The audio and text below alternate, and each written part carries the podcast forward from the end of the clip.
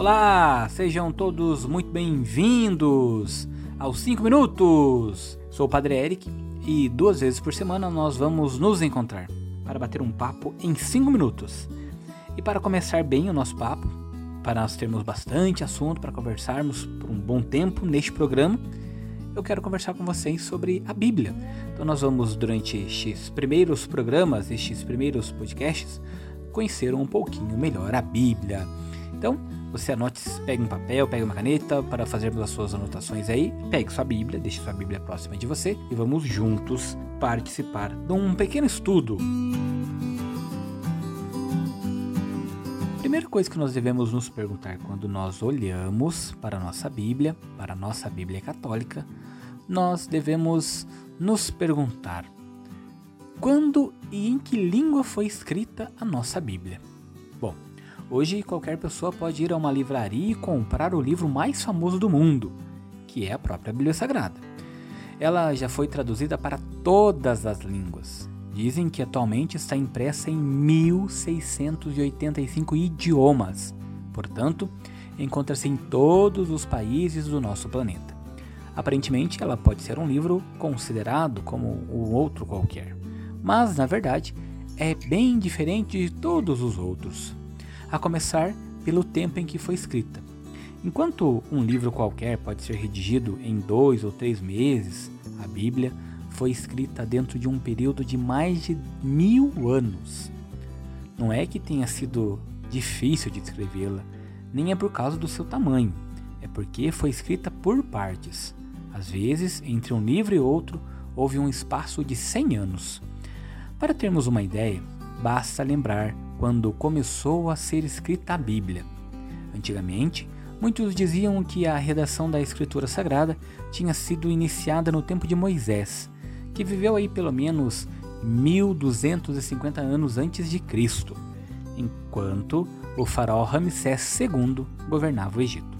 Hoje, porém, a maioria dos estudiosos afirmam que a Bíblia começou a ser escrita em torno do ano 1000 a.C., no tempo do rei de, dos reis de Israel, Saul, Davi, Salomão. E o último livro da Bíblia foi escrito em torno do ano 100 depois de Cristo. Portanto, do primeiro ao último livro da Bíblia ocorre um período de aproximadamente 1100 anos. As cópias mais antigas da Bíblia estão guardadas na Biblioteca do Vaticano e no Museu Britânico. Bíblia ela se divide em duas grandes partes, como todos nós bem sabemos: o Antigo Testamento e o Novo Testamento. O Antigo Testamento é formado pelos livros escritos antes de Cristo, e o Novo Testamento conta a vida de Jesus e a formação da igreja. Todo o Antigo Testamento foi escrito em hebraico ou aramaico, menos o livro da sabedoria, o segundo de Macabeus e trechos do livro de Daniel e de Esther que foram escritos em grego. E todo o Novo Testamento foi escrito em grego, menos o Evangelho de São Mateus, que foi escrito em aramaico. A língua grega usada na Bíblia era o grego popular, chamado koiné.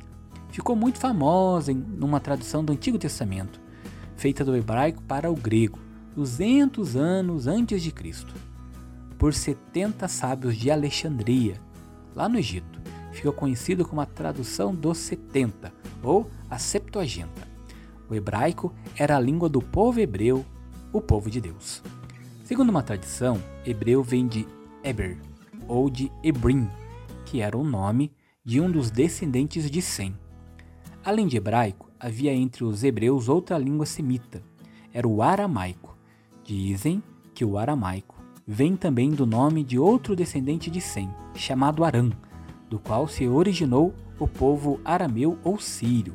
Portanto, a Bíblia foi escrita por um povo semita, isto é, descendente de Sem, filho de Noé. A língua hebraica era uma língua especialmente religiosa, enquanto o aramaico era mais usado no meio diplomático. No tempo de Cristo, já não se usava mais o hebraico, e sim o aramaico. Para entendermos melhor a Bíblia, precisaríamos conhecer um pouco os costumes e a língua dos povos semitas, especialmente dos hebreus e dos arameus, que escreveram a Bíblia. sem nos colocarmos dentro do ambiente daquele povo que escreveu a Bíblia, dentro de sua mentalidade, da sua cultura, nunca vamos compreender por completo a Bíblia. Mais ainda, precisamos perguntar também o que o autor tinha em mente quando escreveu a Bíblia Sagrada, a qual não tem outro sentido senão o de transmitir a mensagem de Deus ao homem. É isto que vamos ver nos nossos próximos programas. Este foi o nosso primeiro programa, 5 minutos, o seu podcast.